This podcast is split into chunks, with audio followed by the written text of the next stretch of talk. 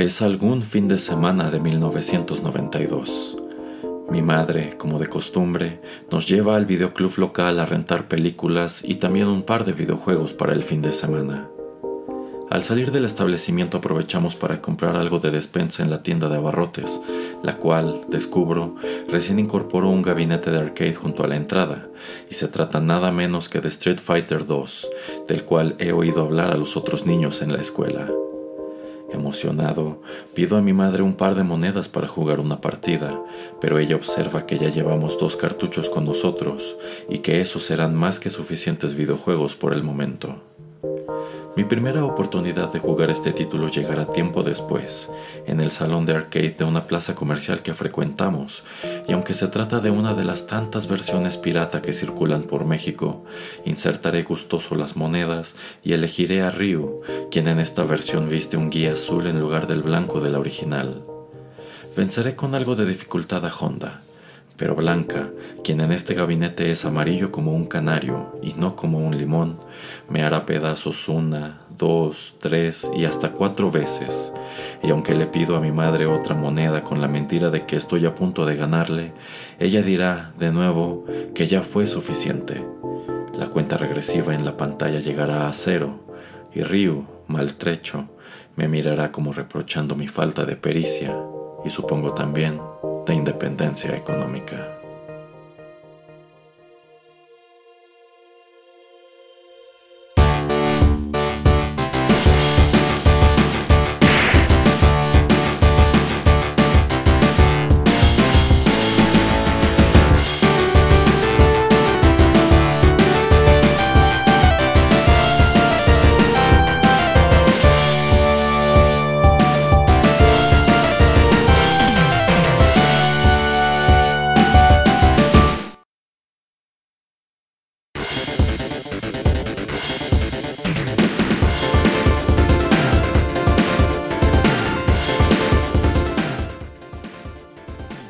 Amigos, ¿cómo están? Qué gusto saludarlos a través de estos micrófonos y darles la bienvenida a la nueva emisión de Rotterdam Retro 2000, un ameno recorrido por la nostalgia. Yo soy Erasmo de Rotterdam Press y aquí está, no puede faltar el cotitular de este espacio, el señor Geek. ¿Cómo le va, señor Geek? Señor Erasmo, al fin nos encontramos de nuevo. Oh Dios. Tenemos pendiente resolver un problema. No me diga. Así es, señor Erasmo. Recordará que en anteriores episodios tuvimos una batalla increíble. Ah, es verdad, es verdad. Así que creo que hoy va a ser una buena continuación de nuestra, de nuestra gran batalla. Tengo una nueva técnica, además he aprendido eh, el este el Rotterdam oscuro. Ya verá de qué se trata. Ah, se, Me está consumiendo. se nos convertirá en Evil, señor Geek. Evil Señor Geek. exacto, exacto. Bueno, pero. Y, seguramente voy a ser descargado en ah, DLC. Ándele. Por mucho dinero. En 20 skins que cada una cuesta más que la anterior. así es, así es. Una con traje de baño, Ándale, ándale. No, bueno, pero dejemos, dejemos esos menesteres para el final del programa, señor Geek. Por, señor Geek, porque por ahora eh, pues no queda sino presentar el tema, el tema de hoy que debo decir a mí me emociona mucho, me emociona en parte porque pues este es un título que siempre me ha gustado mucho desde niño y también porque no está usted para saberlo, pero justo ayer estaba platicando con el señor Pereira prácticamente sobre lo mismo. Muy bien, pues se lo había traído. no, no, ¿para qué lo quiere aquí? Oiga, oiga, señor Erasmo, ¿Está usted muy convencido de que el señor Pereira es algo es alguien real? Yo jamás los he visto grabar juntos. Pues mire, yo a veces lo pienso, lo pienso y no sé, sí hay ratos en los que me convenzo de que quizás sea una inteligencia artificial, un Terminator, una cosa así. ¿Ha visto el club de la pelea? Ándele. no, no, no, no, esa teoría sí no me gusta, señor Geek. Pero bueno. No lo sé, no lo sé. Me, me, preocupa lo de lo de Rotterdam Coaching y que quiere que hagamos jabón. Ándele. Pero bueno, mire, ya que está mencionando esto del club de la pelea, pues precisamente hoy vamos a platicar sobre algo que tiene que ver, eh, pues no con un club de la pelea, pero sí con videojuegos de peleas, ya que hoy vamos a estar eh, charlando un poco sobre, pues el que yo considero es es el videojuego esencial o primordial de este género, que es Street Fighter, en específico. Ah, caray, ¿no era de Kino Fighters el programa? otro día sería... Ah, he, sido engañado. Otro día sería muy interesante hablar sobre King of Fighters, que al menos a nivel México y América Latina fue un fenómeno enorme, pero también fue un fenómeno enorme en su momento este eh, Street Fighter 2, que es en el cual estaremos centrando la charla eh, la noche de hoy. ¿Qué le parece? Muy bien, y, sobre todo creo que no ha habido otro juego más, si acaso Mario Bros, que haya sido un fenómeno cultural y Street Fighter es, es creo que lo único que está cerca de eso. Entonces sí, estoy encantado del tema, creo que fue uno de los primeros temas que queríamos tocar, ya, ya tuvieron un previo en este especial de, animes. Entonces pues vamos a, a darle. Ok, ok, bueno, pues traigo algo de música y cada uno de estos temas musicales servirán como vía de entrada a lo que estaremos desmenuzando en cada uno de estos segmentos. Así, que pongamos fin a esta presentación y vayamos de una vez con música.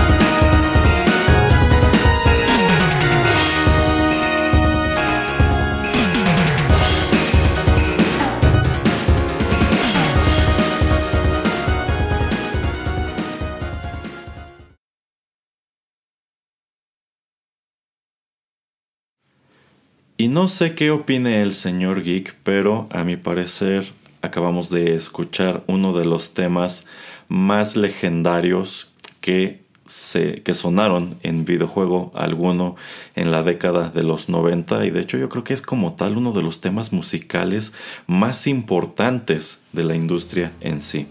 Esto que acabamos de compartir con ustedes es el tema de Ryu, escrito por Yoko Shimomura para la banda sonora de Street Fighter 2, Street Fighter 2, que apareció en 1991 para arcade y posteriormente tuvo sus iteraciones y también sus puertos en el Super Nintendo, en el Sega Genesis y bueno, un título importantísimo para la empresa desarrolladora Capcom porque es, aunque no es el primer título de la franquicia Street Fighter, es el que la hace viable y es un juego en su momento muy ambicioso y muy importante porque en sí es el que viene a poner los cimientos del género. Este es el que dicta la pauta de cómo se juega cuál es la experiencia, cómo, cuáles son las mecánicas del juego de pelea como tal y también viene a desatar una tremenda guerra de franquicias de videojuegos de pelea entre Capcom, entre Neo Geo y bueno, otras empresas que quieren subirse a este terreno en vista de que este es un videojuego que genera muchísimo, muchísimo dinero. Un videojuego tan importante que Capcom prácticamente vive de él alrededor de 4 o 5 años antes de que pues tenga que, tengan que inventar otra cosa dentro de esta eh, franquicia. Y bien, pues hoy nos vamos a estar centrando en este, en este título en específico, Street Fighter 2 de 1991. Y en este bloque el señor Geek y yo vamos a compartir con ustedes, pues ya saben, a través de la perspectiva de la nostalgia, que es como tal el foco de este Rotterdam Retro 2000, pues nuestros recuerdos, nuestras opiniones y también algunos datos sobre este emblemático título que en su lanzamiento original contaba con 8 peleadores a disposición del jugador, 4 jefes que eran únicamente controlados por el CPU, pero que más adelante también eh, están a disposición de los jugadores y que bueno, digamos que se convierten en el roster clásico o esencial de Street Fighter, ya que han ido repitiendo en las distintas precuelas, secuelas o lo que sea que se nos ocurra relacionado con Street Fighter. Y quiero empezar, señor Geek, haciéndole una pregunta muy sencilla, aunque estoy casi seguro de la respuesta, pero no quiero dejar de preguntarle si usted alguna vez se topó con el gabinete de Street Fighter 1. No, no, no, creo que, creo que eh, ese gabinete es mítico porque prácticamente nadie lo ha visto. Digo, también tenemos que pensar, ¿no? Seguramente ese gabinete eh, no debe haber llegado a, a México, posiblemente ni siquiera llegó a, América Latina. Incluso ya sabe que la historia, ¿no? De este gabinete es que originalmente es un gabinete que tiene como una especie de botonzote y después creo que ya pasa ¿no? a esta configuración con tres botones y bueno en general no tuvo nada de éxito el Street Fighter 1 en donde Río es peligro, eh, pelirrojo y peligroso porque este porque justamente tenía un muy mal control, ¿no? Pero afortunadamente alguien aparentemente en Capcom le ve, le ve valor a este modo de juego y, pues eventualmente nos sacan esta secuela que es la que sí vimos en todos lados, aunque supongo que, que, ya este sabe esta historia, ¿no? Que la mayor parte de los gabinetes de Street Fighter 2 eran piratas. Ah, por supuesto, sí, sí. Eh, en sí este fue... En México. Sí, este es uno de los primeros gabinetes que empiezan, bueno, en vista de que es un juego muy atractivo, eh, pues ya sabe que persiste, al menos a nivel México, la noción de que esto era algo que no se iba a jugar a un salón de arcade como tal, sino que se lo podía encontrar en tortillerías, en farmacias, en papelerías y cosas así.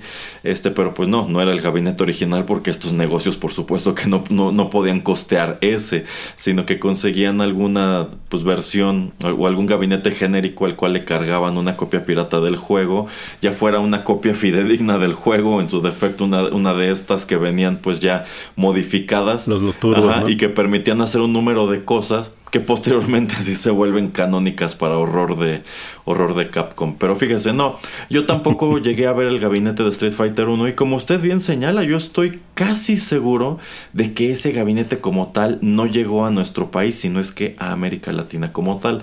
A Estados Unidos sí, pero efectivamente no fue un título pues muy exitoso, tanto así que incluso Capcom parece no querer acordarse de él. Y es que así como a cada rato están sacando ediciones de aniversario de Street Fighter 2 o de los Alpha, etcétera, pues nunca he visto que saquen una edición conmemorativa del Street Fighter 1, un remake, una versión con gráficos actualizados. Es más, hay muchos personajes de Street Fighter 1 que pues nunca han vuelto a aparecer más allá de ese juego. Incluso no, no, no lo he estudiado, pero creo que deben ser poquísimas las, este, las colecciones de Capcom. O sea, estas colecciones que sacan con multijuegos en donde posiblemente se pueda jugar de forma oficial el Street Fighter 1. Evidentemente, pues emulándolo se puede jugar muy fácilmente, pero eh, como sabe, eh, de hecho, Está, por ejemplo, en varias de las consolas ahorita de esta generación, lo que es el Capcom Arcade este, Collection o algo así, que es este como una especie de sala de videojuegos que tú entras de Capcom y puedes jugar varios juegos. De hecho, entre ellos el Street Fighter 2, el, este, el original, en el que no puedes jugar con los jefes, lo puedes jugar este, sin pagar, sin pagar porque pagas los juegos, pero ni siquiera estoy seguro de que se pueda comprar el Street Fighter 1. No, no, yo estoy seguro que esto no es posible. Y es que la verdad, cuando uno asoma en retrospectiva al Street Fighter 1 sí se da cuenta que era una experiencia totalmente distinta y quizá hasta anticlimática. Usted señala uno de sus principales problemas que era el control, que solamente era la palanca con un botón y dependiendo de la fuerza con que se apretara el botón era la intensidad de los ataques. Eh, y también pues tenía una banda sonora pues la verdad medio mala, unos efectos de sonido súper genéricos, unas voces muy ridículas entre pantallas en, los combates. Entonces, eh, pues es, es eh, comprensible por qué Capcom lo tiene muy olvidado, sobre todo tomando en cuenta que pues encontró oro puro al momento de colocar este Street Fighter 2 en, en, los salones de arcade. Nada este más para no dejar ese, ese tema del Street Fighter 1 sin cerrar diría este Galileo y sin embargo se mueve, ¿no? Este porque por ejemplo grandes este pues cosas que tenía el Street Fighter 1 era por ejemplo esta inclusión de los minijuegos cuando este ah, estás jugando entre fases que es que es algo como muy icónico del Street Fighter 2 evidentemente pues, lo más icónico es el, el este este escenario del coche no y hasta se ha parodiado infinitas veces no que, es así de dejemos este coche en el muelle qué podría pasar le pagaste los ballet parking ah no. En fin este ah, nada más para cerrarlo no y por ejemplo el, el roster no el roster multicultural que tiene como jefe final a Sagat. O sea, finalmente del Street Fighter 1 al 2 solamente pasan eh, lo que es Ryu, eh, Ken, que ni siquiera creo tenía nombre, nada más era como tu versión este B, ¿no? Cuando, o sea, era Player One, entonces era rubio, ¿no? Y este... Y, y, por ahí creo que sale este Gen, ¿no? Pero Gen se va para la serie Alpha. Y ya, creo, que, creo que nadie más regresa de ese roster. Eh, Birdie, también debuta en Street Fighter 1, pero tiene un diseño totalmente distinto. Lo, lo cambian bastante para otra vez retomarlo en la serie Alpha. Y también eh, Adon, que es eh, el discípulo mm, de, Sagat, que también regresa en la serie Alpha, pues eh, regresa del Street Fighter 1. oiga, ¿a usted qué tanto le tocó jugar Street Fighter 2 en gabinete? Bastante. afortunadamente, en donde vivía, en el centro comercial, en donde digamos está el, este, el super, la horrera, había al lado unas maquinitas y en casa de mi abuelita también a la vuelta. O sea, la vez que sí eh, si bien se hemos planeado en algún momento hacer un, especial exactamente de la era del arcade de este pues de Rotterdam Retro, la realidad es que pues la mayor parte del arcade era Street Fighter, entonces sí yo recuerdo eh, que en algún momento incluso en las maquinitas no solo había un Street Fighter, había este dos, tres este gabinetes. Ya ya más adelantados en el tiempo cuando aún este sin salir los alfas eh, y mucho menos el Street Fighter 3, este hubo un momento en que había pues la versión Street Fighter, la versión Turbo, la versión que era creo Magic, ¿no? La, la que eran las este las clones estas Sí, sí, sí, que hasta Valroja aventaba este Adokens. Ajá, ajá. Los Anukens, Abukens. ¿Cómo, ¿Cómo, le decía usted, señor Erasmus? Es una buena pregunta. Usted dice Abuken, Abuket, Adoken. Muy niño en la primaria le decíamos Abuget. El Abuget, claro, el Abuget. El Abuget y, el, y, y, el famosísimo Tatsumaki no Senpukiaku. Eh, tatatabuget. El tatatabuget, el atatatuget. y el oriuget, por supuesto. El oriuget, claro. No, fíjese que a mí casi no me tocó jugar Street Fighter 2, ninguna de sus versiones en, gabinete, porque, bueno, justo lo que le platicaba al señor Pereira ayer es que mi mamá no nos dejaba mucho ir a salones de arcade o lugares de maquinitas, porque... Eh, bueno, pues algo que, la gente más joven no sabe es que de regreso en los 90, finales de los 80, estos lugares tienen una pésima reputación de que eran como centros de vicio en donde iban vagos, criminales y pues como que una preocupación generalizada entre los papás es que si ibas a uno de estos lugares, pues te podían pegar, te podían robar, este, qué sé yo. Entonces, la verdad es que no, no nos dejaban ir gran cosa a estos sitios además de que pues por donde vivíamos no quedaba uno cerca. Si llegué a jugarlo, tanto este como el primer Mortal Kombat, el Mortal Kombat 2, una que otra vez en gabinete, pero precisamente porque no generé mucho callo, es que a mí siempre me pareció muy difícil el control con la palanca y los seis botones. Yo estoy muchísimo más acostumbrado a un control de consola eh, doméstica, porque en, en el Super Nintendo, pues sí jugué extensivamente el puerto que aparece un poco más adelante, después el de Street Fighter Turbo, el de New Challengers, eh, bueno, ah, digamos que a mí me tocó familiarizarme con este título en consola doméstica y pues siempre fue el caso con las secuelas, precuelas y demás. Pero bueno, eh, a ver otra pregunta interesante, señor Geek. De los ocho personajes originales que son Ryu, Ken, eh, Honda, Guile, Blanca, Chun-Li, Zangief y Dalsim, de, los, de estos ocho, ¿cuál era el que menos le gustaba? Ya fuera porque no le gustaba el diseño, porque no le gustaba cómo, cómo era el juego. ¿Cuál era el que usted decía? Ni por error escojo este. Sin jefes, ¿verdad? Este... Sin jefes, ajá. Yo creo que Gael. Gael como que nunca, nunca se me... Sí, es que Gael siempre se me hizo difícil de jugar. Ajá. Eh, entonces como que a mí, a mí sobre todo de niño, me gustaba más agarrar, por ejemplo, a Dalsim y a Blanca, ¿no? Que son como dos personajes que solo con botonear ya te daban, ya hacían algo, ¿no? y, y, creo que para el jugador novato, el, el que menos hace cosas, este, pues botoneando, aventando ahí como el codacito a lo loco es Gael, porque Gael es un justamente un personaje carga y sí requiere como un poquito más de paciencia para aprenderlo a usar. Entonces sí, yo creo que, que Gael, y luego por diseño, eh, San Jeff se me hacía como muy espectacular, pero siempre se sentía, ¿no? Como lento. Y la verdad es que San Jeff para jugarlo, justamente tienes que pues, conocer muy bien cómo se juega, porque si no, efectivamente es un personaje muy inútil. Es correcto, es correcto. Sí, bueno, en mi caso, el personaje que menos me gustaba cuando era niño era Zangief.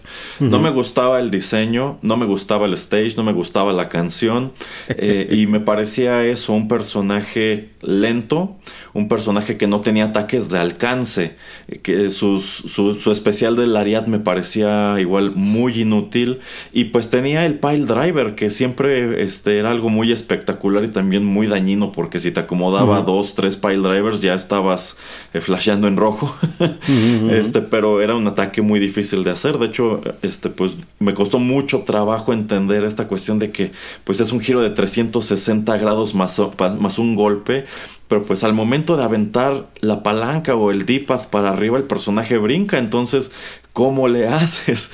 Entonces no, a mí no me gustaba para nada eh, Zangief, aunque debo decir que ya más adelante lo revaloré muchísimo y me di cuenta que bien utilizado pues era, e, era de armas tomar, era un personaje increíblemente poderoso y también peligroso. Pero me llama muchísimo la atención esto que usted comenta de, de Guile, porque bueno, mirando en retrospectiva yo creo que 9 de 10 jugadores estará de acuerdo en que el personaje más completo era precisamente Guile. Pero es que usted mencionó, yo creo que le dio al clavo. Guile no era un personaje tan fácil de usar como Blanca, como Honda, como este Dalsim o como los propios Ryu y Ken, que cuyos ataques especiales pues tenían secuencias sencillas y pues se prestaban mucho ya, ya fuera que quisieras pelear técnicamente o estar haciendo trampa como esta gente que se agarraba a Ryu y era Hadoken tras Hadoken tras Hadoken. Pues, hasta a ver, quién se muere primero, ¿no?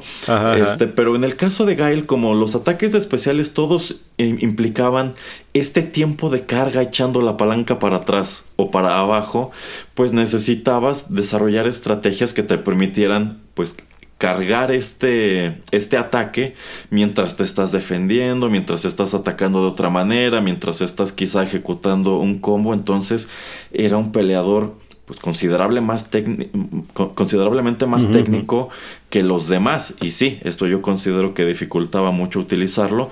Debo decir que tampoco era de mis favoritos precisamente por eso, porque yo, eh, yo prefería pues ataques como el Hadoken, el Shoryuken, que tienen una secuencia más rápida en lugar de tener que, pues eso, estar apretando, echando la palanca para atrás o para abajo unos segundos antes de soltar una flash kick o un sonic boom que ni siquiera sé si va a conectar o va a salir a tiempo. Pero ahora el reverso de la moneda. De esos ocho originales, ¿cuál era el favorito? El de el, que, el que usted, este, su primer main, por así decirlo. Como, como le digo, pues muy, muy niño, yo creo que jugué muchísimo con Blanca porque se me hacía como, como muy buena onda que nada, tenías que dar el botonazo. Ajá. ni siquiera botonazo, ¿no? Hacer tac, tac, tac, tac, tac para que pues aventara ya un ataquito eléctrico, ¿no? Y por ahí tenía como dos golpes muy fáciles de hacer. Entonces con eso por lo menos alcanzabas a sentir que jugabas. Y es que eh, creo que aquí sería bueno justamente eh, tomar el parámetro de cómo, de cómo fue nuestra experiencia con el juego de ambos, ¿no? Yo eh, no tengo un Super Nintendo. De hecho, nunca, nunca he tenido un Super Nintendo. Literal. Entonces, yo Street Fighter literalmente lo juego siempre en maquinitas, o sea, totalmente. Es más, a la fecha me cuesta mucho trabajo con un control. Nunca ha sido bueno, además. Eh, a la fecha me cuesta mucho trabajo jugarlo con un control porque es como de, esto no es una palanca, siempre lo juego con una palanca, ¿no? Eh, y, y, qué pasaba? En las maquinitas, eh, cuando tú llegabas, pues número uno, no tenía como tal un listado de los ataques, ¿no? como, como bien decíamos, la mayor parte de los gabinetes eran piratas. y, y, si lo tenía, pues, posiblemente está en inglés. Pero que yo recuerde, el gabinete original de Street Fighter no trae como tal eh, un listado de los movimientos de los personajes en la maquinita. Si acaso trae la explicación de que los botones son puño fuerte, medio y, y débil.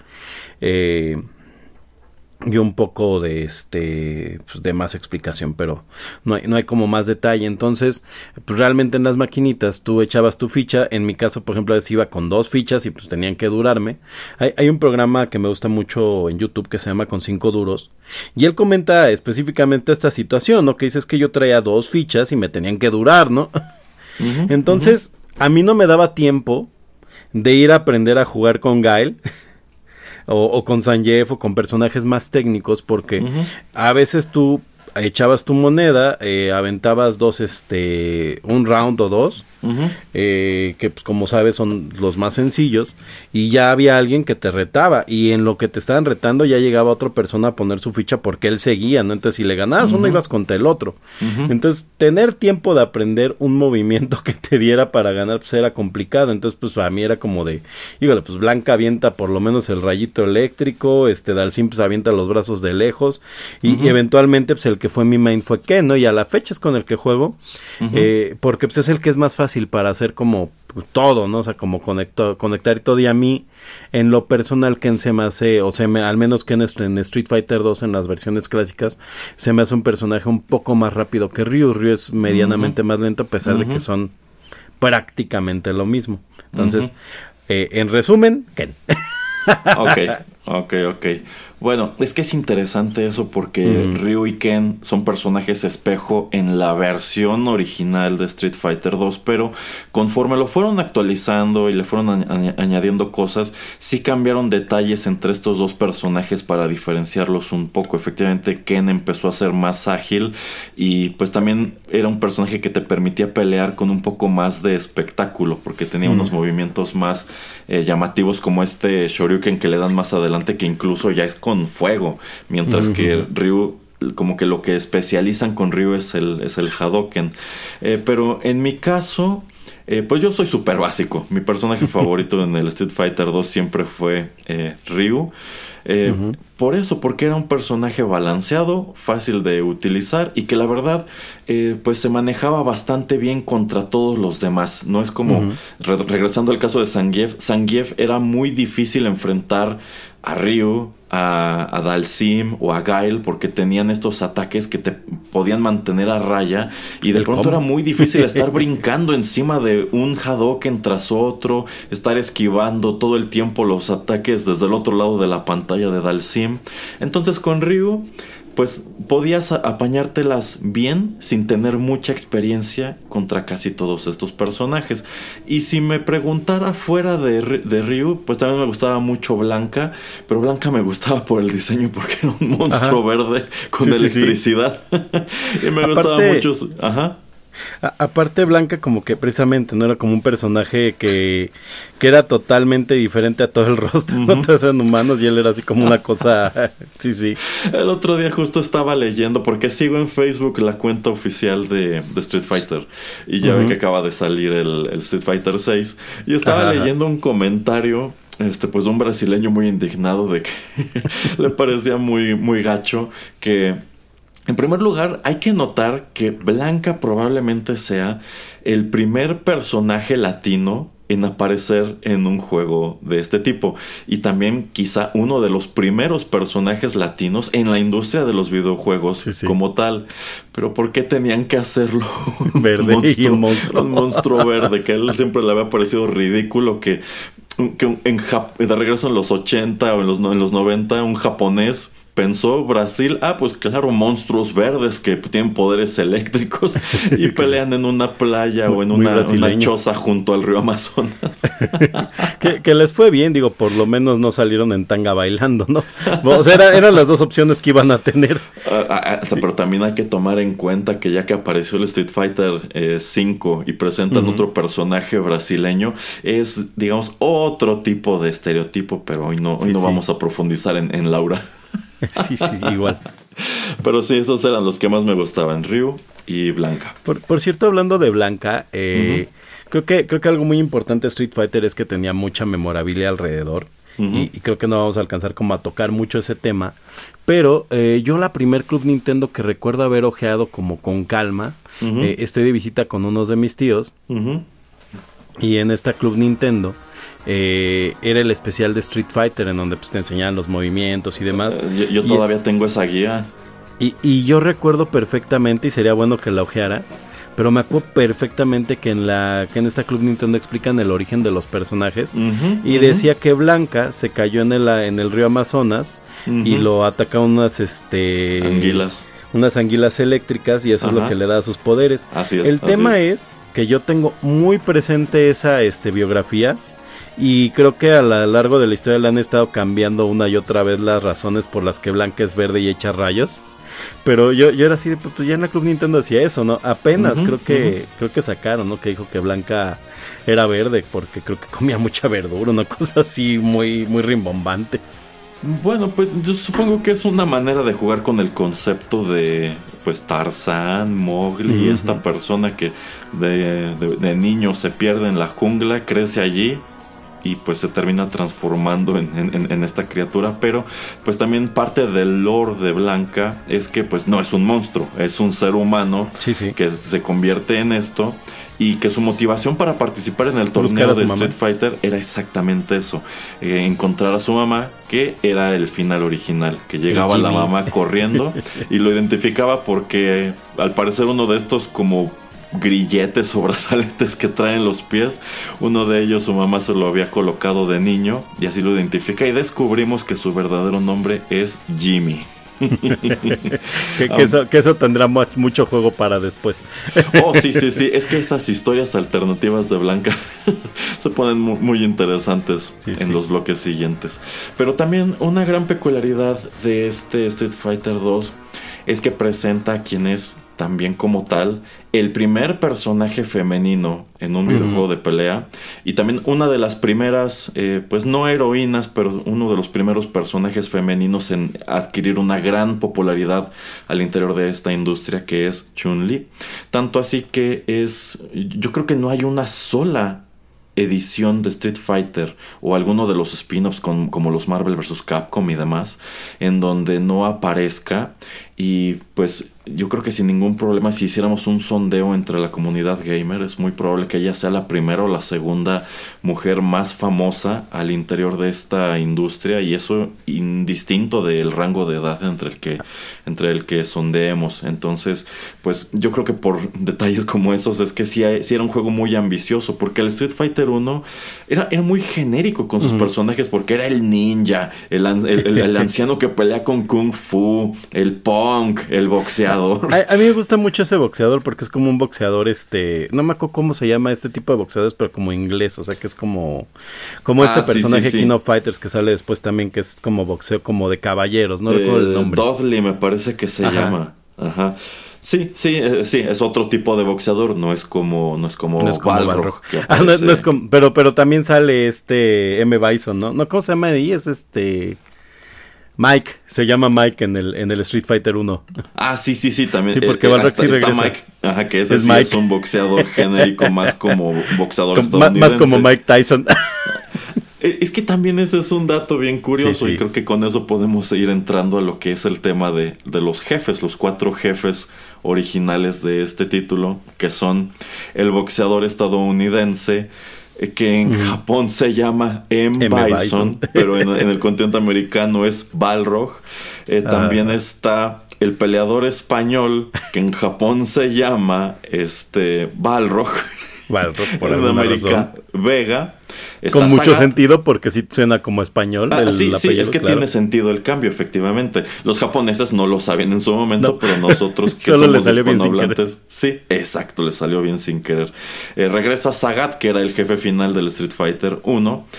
Y tenemos por, por último a este personaje que en Japón se llama Vega, y acá se llama M. Bison, que en sí era un jefe secreto. Cuando tú vencías en el modo de un jugador a los ocho peleadores principales, te aparecían tres banderitas extra, que eran las de Balrog, Vega y Sagat. Mm. Y presuntamente Sagat seguía siendo el jefe final, pero cuando lo derrotabas, aparecía otra banderita de Tailandia y viajabas a este país para pelear ahora sí con el verdadero jefe final del juego. Que, antes de, llegar a, Bison me gusta mucho tocar esa parte, ¿no? Porque a pesar de que el Street Fighter 1 está totalmente olvidado, eh, se, viene todo un lore de este, de este Street Fighter 1 con el 2, ¿no? Porque supone que en el 1 efectivamente tiene esa Sagat normal, con su pechito pues mamadísimo, me digo muy muy fuerte. Este, pero pues bien.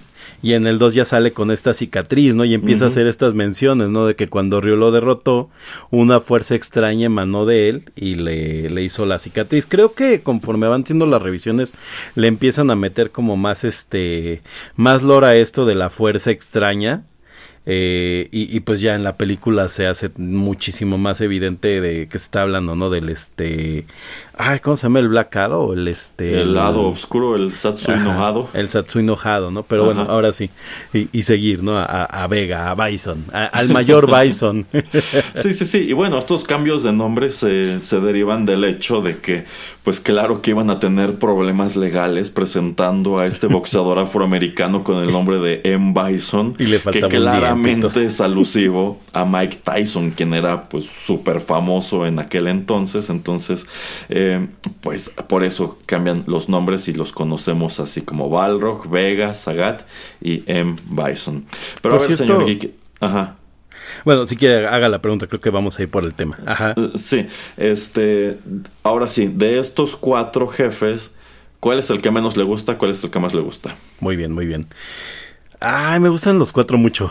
se me hacen, se me hacen muy buenos cuatro jefes. Eh, curiosamente, yo recuerdo, eh, pues mucho tiempo de mi vida que no me había dado cuenta que Balrog como tal era un jefe, ¿no? Eh, pero Balrog siempre me ha gustado mucho como personaje, eh, no, no tanto como jefe, pero sí como un personaje, porque es un, un peleador sumamente fuerte, o sea, que tiene golpes de molerodores y además de, de este de todo este roster de personajes es el único que no avienta como este eh, poderes, ajá, no avienta eh, estos este golpes eh, lejanos pero a pesar de todo es demasiado rápido, ¿no? Entonces este es un personaje tremendamente balanceado, eh, porque justamente, o sea, en tres golpes te puede acabar y literal es uno de los, de los retos de ese jefe, eh, que, que, tú sabes, ¿no? Que te paga tres, cuatro veces, se acabó la, la, la partida. Además, yo, yo considero que la barra de energía del primer Street Fighter, bueno, del primer Street Fighter 2, de la primera versión de Street Fighter 2, es considerablemente más este más fácil de, de bajar eh, con, con, las revisiones con los con los DLCs físicos que, que, inventa Capcom by the way.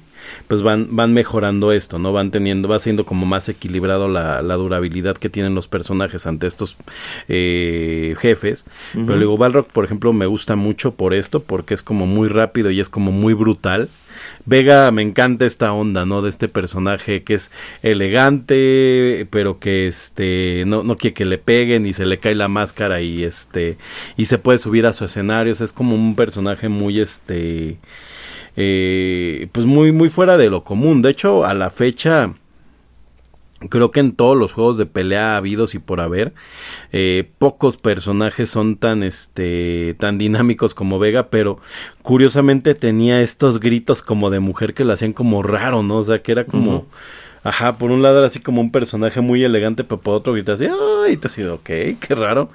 Eh, y bueno, pues ya, eh, como usted me decía, el, el favorito, pues definitivamente sería Bison. Bison sí me parece un, este, un personaje pues que tiene mucho carácter, que impone mucho, que desde que lo ves dices, este es el jefe. Eh, eh, incluso creo que de todos los jefes que ha tenido Street Fighter a lo largo de sus este, diferentes iteraciones, de, de sus diferentes este, versiones y, y, sagas, es creo que el que más me sigue gustando en diseño. A mí todos sus encuerados después no me encantan. sí, sí, es así como, ¿por qué? ¿Por qué todos los demás jueces están encuerados? Exacto, exacto, exacto. Ajá. Sí, sí, entonces como que no, no soy, no soy fan. De hecho, no, no he revisado si el jefe del 6 también se encuera, creo que no.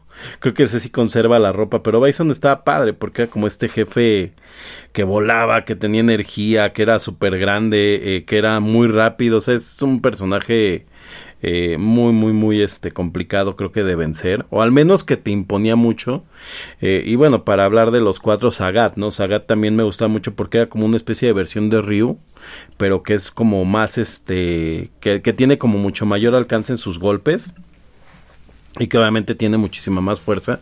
Y de hecho Sagat me gusta también para jugar bastante. Se me hace un personaje muy muy equilibrado para jugar, porque no es lento, no es rap, no es tampoco tan rápido y creo que este pues justamente no se balancea muy bien dos cosas que hacen Ryuken que es este pues tener estos ataques este eh, aéreos tener los antiaéreos tener los este los golpes lejanos y demás. A mí Sagat me, me, me gusta como personaje para jugar. Entonces pues ya nada más para responder la pregunta final quién me gusta menos yo creo que Vega sería el que me gustaba menos y yo creo que este Bison sí es el que me gusta más. Ok, ok. Bueno, pues en mi caso, el que menos me gusta es Balrog. Uh -huh. eh, porque en su momento decía, pues es que es nada más un, un boxeador, no tiene uh -huh. ataques muy espectaculares, eh, no sé, sencillamente no, no, no me convencía. No, no, es como tan espectacular, ¿no? Como, como que se siente como muy normal, como que podría ser parte de un juego de, de, de, de box. Eh, sí, sí, exactamente. Y pues por el contrario, el que más me gustaba, porque sí era un personaje muy espectacular era, era Vega. Y es que las sorpresas de este personaje pues arrancaban desde el inicio de la pelea que es como en una taberna en España. Pero lo primero que ocurre es que cae esta reja al fondo. Entonces es una especie de pelea en jaula y pues este, este hecho de que trae, bueno, es un tipo altísimo, trae la máscara, trae una garra como de Freddy en una de las manos, eh, tiene muchísimo alcance, es muy rápido. Pero también creo que algo que lo hacía muy espectacular en sus primeras apariciones es esta cuestión de que podía trepar la reja al fondo uh -huh. para ejecutar un ataque aéreo que desgraciadamente solo en el primer juego o solamente en las versiones de Street Fighter 2 en donde se lo enfrenta como jefe tiene esta eh, peculiaridad de trepar la reja. Más adelante cuando ya hacen jugables a estos cuatro jefes y tú quieres hacer el ataque aéreo pues Vega no trepa la reja hace como que un salto en la, en la orilla de la pantalla y de allí se impulsa para hacer la caída. Entonces para mí eso, eso no me gustaba yo quería trepar la reja. Pero por esos detalles era el que más me, el que más me gustaba que, que, por cierto, ajá. Ah, nada más para, para, preguntar, creo que, creo que Vega se considera, ¿no? Que podría ser este ninja del primer Street Fighter, pero nadie... Es que exactamente esa es la explicación, que al momento de ponerse a bocetar a los personajes para esta continuación, pues en sí hay un número de conceptos que son básicos que son el monstruo, el luchador de sumo, el soldado, este el, el karateca. El, el, karateca y el ninja. Y que cuando se ponen a diseñar el ninja dicen es que queremos hacer un ninja que sea distinto, distinto a cualquier ninja que puedas uh -huh. encontrar en algún otro videojuego.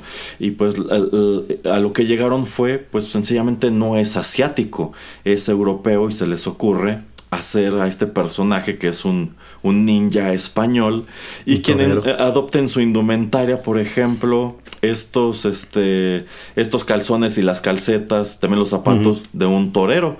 Y esta cuestión de los toros es algo que ha estado muy presente en el lore del personaje. Pues, Luego, aparte, su, este, su, su, escenario no tiene atrás un tablado. Exactamente, sí, sí, sí, porque es como una cantina. Entonces sí, muy interesante lo que hacen con el desarrollo de los personajes aquí. Eh, nada más para ir cerrando este bloque, señor Geek. ¿Usted se acuerda de alguna de las tantas leyendas urbanas que corrían en torno a este gabinete? Pues no, no en torno al gabinete, pero me sé la leyenda urbana de este de Shenlong. la, famosísima leyenda urbana de Shenlong que, que, que, después trae, trae a colación a Akuma, ¿no? Que justamente decía, ¿no? Que en una revista estadounidense se, se comentaba, ¿no? Que había este un personaje secreto Digo, la, verdad es que quien esté escuchando eso seguramente ya se sabe todas estas historias, pues no tiene mucho sentido ahondar mucho, pero bueno, que había este personaje secreto que sacabas haciendo uno y mil pasos que eran dificilísimos y casi imposibles, y pues te salía este, este personaje Shenlong que venía de una mala traducción, ¿no? De, este, uno de los diálogos. Y, ya para, pues creo que es la versión que Turbo, ¿no? Es donde ya, ya meten a Akuma que lo presentan como una especie de Shenlong que pues era cuando ganabas creo que creo que tienes que ganar no este los dos este rounds de los jefes con este en perfect. en perfect no y ya te sale Akuma a, a, hacerte más fácil el, el, perder porque es casi indestructible en ese juego. Eh, sí, es precisamente en la última iteración de la, bueno, del Street Fighter 2, en donde ya añaden a este personaje secreto que pues se vuelve muy popular, es algo muy llamativo porque en sí, al, puro, al más puro estilo del shonen, Akuma llega a derrotar a Bison por ti para que pelees con él. Y sí, es un combate muy desafiante. Pero bueno, sí, esa leyenda de Shenlong era algo, era algo increíble. Porque era una mala traducción, como usted dice, de uno de los diálogos de Victoria de Ryu. En realidad lo que dice es que para que el oponente tenga oportunidad de vencerlo, antes tiene que vencer el Dragon Punch o el Shoryuken. Eh, pero por algún motivo llega esta traducción de que debes derrotar a Sheng Long. Y eso da pie a la creencia de que hay un personaje extra, un personaje secreto llamado Sheng Long. Y durante mucho tiempo, es, allí cuando se empieza a barajar la idea de que Sheng Long debe ser el maestro de Ryu y Ken. Y más adelante lo terminan de aterrizar, eh, también tomado de la mano de la prisión de Akuma, de que el maestro de Ryu y Ken se llama Gouken y es el hermano de Akuma y es como pues el gran maestro de este estilo de combate. Que recordemos que nuevamente Akuma no sufre, sufre cambio de nombre, porque Akuma aquí en este, pues, bueno, en América es Akuma y en este, en Japón es Gouki.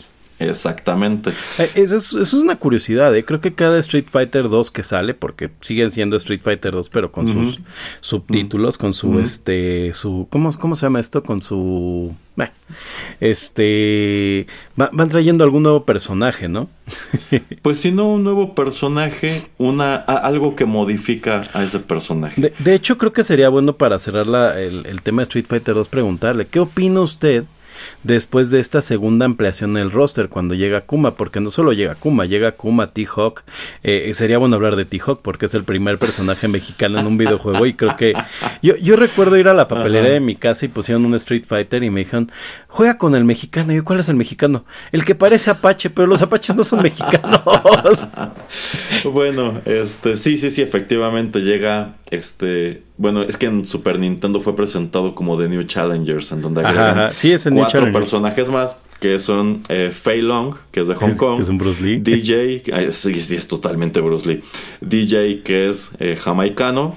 Cami es inglesa y tenemos pues al primer personaje mexicano de la franquicia Street Fighter y de nuevo a uno de los primeros, si no es que el primer personaje mexicano de un videojuego, que es este hombre gigantesco y super musculoso llamado T-Hawk, digo super mexicano, un nombre como Thunderhawk.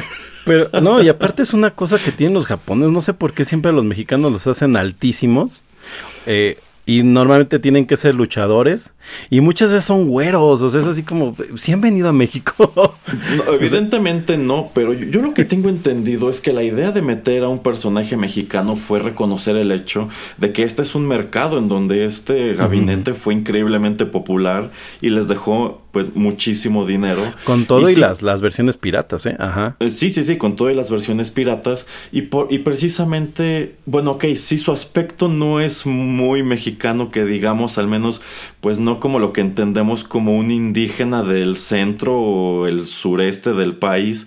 E, es más como un indio yaqui, aunque tampoco termina de serlo. Pero también el stage es una amalgama de cosas porque ves como tal al fondo un tianguis en donde hay pues este personas con penachos como si fueran los danzantes de la Alameda o del Zócalo, pero también el edificio que está al fondo es el Hospicio Cabañas de Guadalajara. Entonces es muy curioso este, lo que hacen con, con Tijoc. Sí, Tijoc es una cosa una cosa divertida.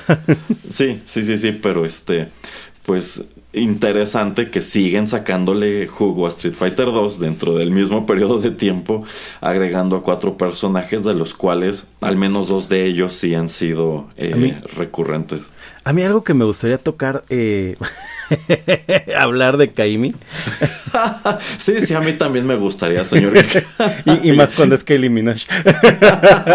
es justamente este tema, ¿no? Porque una de las grandes, este... Eh, eh, razones por las que Chun-Li eh, se vuelve un personaje eh, muy popular es porque un personaje que le parecía muy atractivo a los jugadores, y digámoslo con sus letras, ¿no? Uh, y con eso dio inicio a una larga tradición. Sí, sí, sí, sí. y además se le rompía la, el, traje de combate y todo, ¿no? Entonces, eh, cuando Street Fighter dijo, ah, pues tenemos una waifu, digo, pues vamos a hacer a una segunda waifu, ¿no? Y ya, o sea, ahí dijeron, ah, olvidemos toda la moral y lo que haya, como va, ¿no? Y, y la verdad es que sí, sí tiene un traje sumamente revelador, Kami. Eh, y, y, era un muy buen personaje y demás, pero, o sea, creo que literalmente cuando llego, o sea, pues llama la atención porque tiene un diseño muy radical, eh, súper incómodo para, para la verdadera pelea.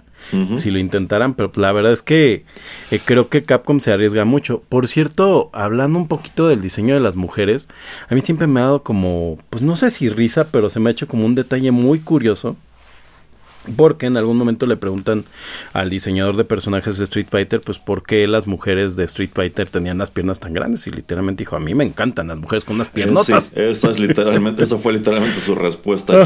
tiene unas piernotas, ¿por qué le gustan las mujeres piernudas? Piernudas. Así de, Así ok, esperábamos algo más artístico, pero gracias señor.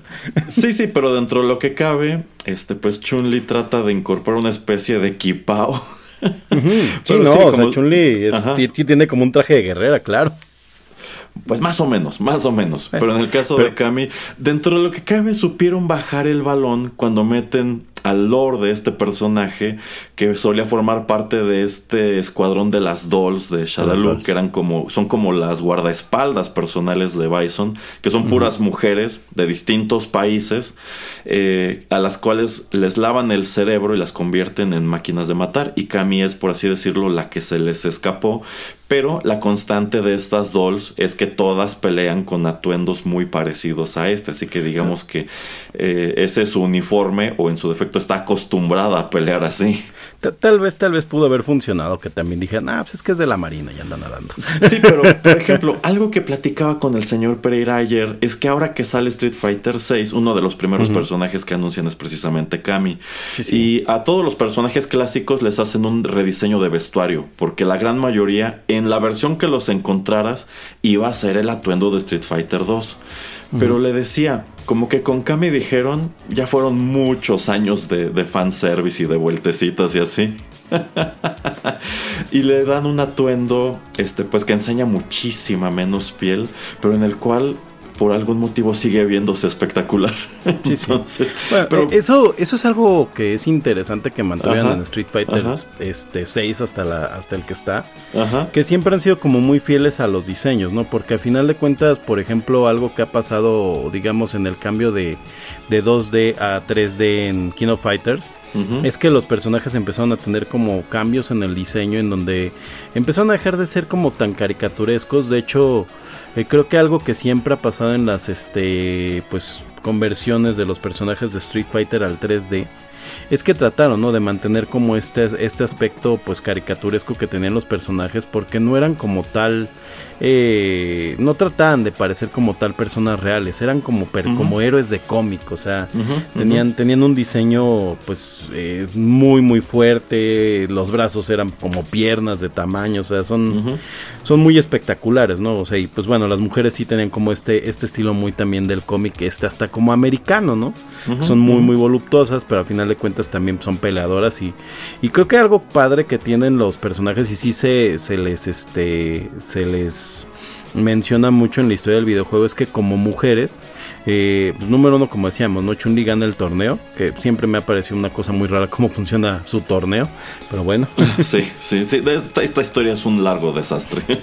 Es correcto, pero bueno, independientemente de eso, o sea que las personajes femeninas eh, en Street Fighter tienen la capacidad de luchar contra los hombres, luchan de igual a igual.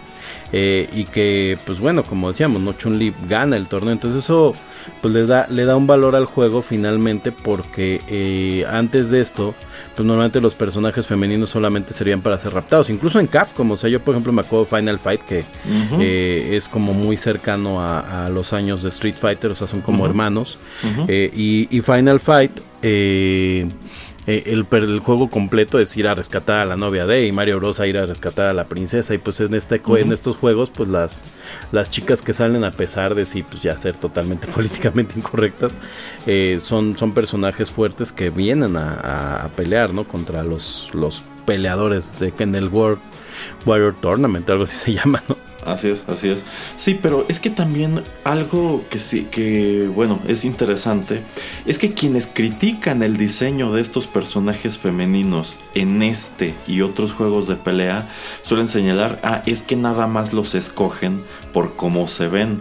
Pero es que genuinamente eran buenos personajes, o sea, no es como que escogieras a Chun-Li fuera un personaje con el que siempre ibas a perder, pero se veía bonito. La verdad es que era un personaje, eh, eh, pues competente, igual era un, personaje muy balanceado.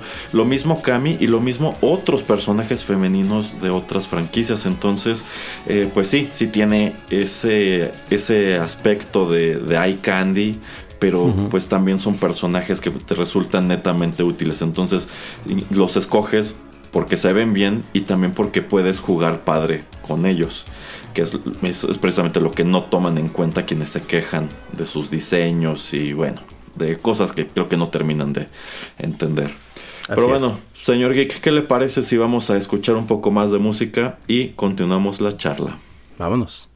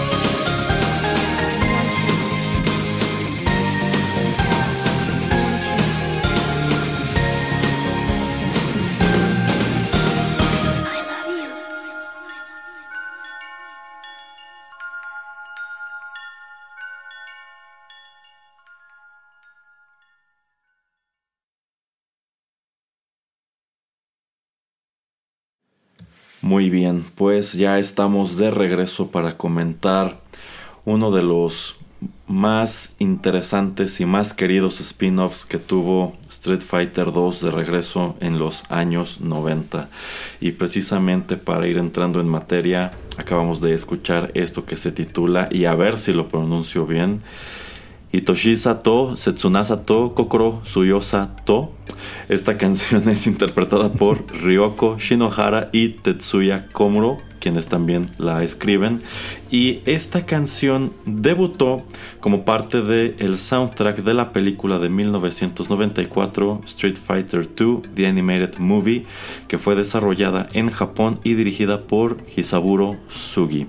De hecho, esta canción se vuelve tan popular allá en Japón que llega pues muy alto en listas de popularidad y hace viable la carrera de esta cantante Ryoko Shinohara y también este señor Tetsuya Komuro, quien se convierte, bueno, tengo entendido que hasta hoy es uno de los eh, cantautores más importantes y también más vendidos de, de, Japón. Entonces, pues más allá de que fuera una canción que debuta en un momento muy peculiar de una película animada inspirada en un videojuego, pues es una canción que llega a lugares, al menos allá. Una canción, por supuesto, muy, muy desconocida de este lado del mundo, si tomamos en cuenta que, bueno, ya lo hemos mencionado prácticamente en todas las ocasiones que hemos tocado este producto aquí en el podcast, que esta película sufre un número de cambios al momento de hacer el salto de Japón a América. Y esto tiene que ver sobre todo con la música. Para traer esta película al continente americano, le escriben toda una banda sonora nueva y cambian todas estas canciones en japonés que son más como baladitas, algunas de las cuales se escuchan como tal en peleas, pues por canciones con un poco más de punch, un poco más de acción, canciones pues de, de música electrónica y también canciones de metal o hasta de el incipiente nu metal. Pero bueno, esta, yo, yo considero, señor Geek, y no sé qué opine usted, que hasta hoy esta película animada de 1995, el mismo año en el que se estrena, por cierto, el Street Fighter Alpha, es hasta hoy la mejor película animada de Street Fighter. ¿Usted qué opina? Así es, así es. Yo, yo la verdad es que desconozco si esta película llega a cines, pero por lo menos en calidad es, es como lo más este interesante que han hecho en animación, o al menos la que mejor calidad tiene, tanto en los diseños, porque creo que, creo que una de las grandes cualidades que tiene esta película, como bien comentábamos en el bloque anterior, los diseños de los personajes de Street Fighter rayan más en ser como caricaturas heroicas que, que realmente como pues dibujos de, de peleadores como si fueran reales. Eh, y a pesar de que ha habido una serie de animaciones de, de Street Fighter, creo que esta es en la que más cercano se ven al feeling que tienen en el juego porque uno, uno de las cosas que a mí me parece muy interesante el diseño de personajes del Street Fighter 2 y en general eh, yo creo que hasta el 4 lo respetan mucho en cómo se siente es que se ven como sucios o sea son diseños como como muy sucios como a mí se me imagina como si los dibujaras con una crayola Y creo que en esta película logran como respetar esta sensación. Por ejemplo, tengo muy presente esta escena de, de Balrog cuando está viendo la pelea contra, de, creo que Sanjeev contra Blanca. Como que se empieza a enojar y se empieza como a convertir en este como monstruo que se le rompe el, el traje, pero hay como un juego de sombras y de las miradas, sobre todo estas miradas súper agresivas que traen cuando ya están peleando. Y creo que es algo que no logran las demás este, películas animadas, eh, bueno, películas, ovas y demás que ha habido, a pesar de que creo que la ova de, las, los dos ova de, de Alfa, eh, sí intentan tener como este estilo sucio, tienen como más una onda eh, estilizada y estos no son como dibujos muy, muy, muy toscos.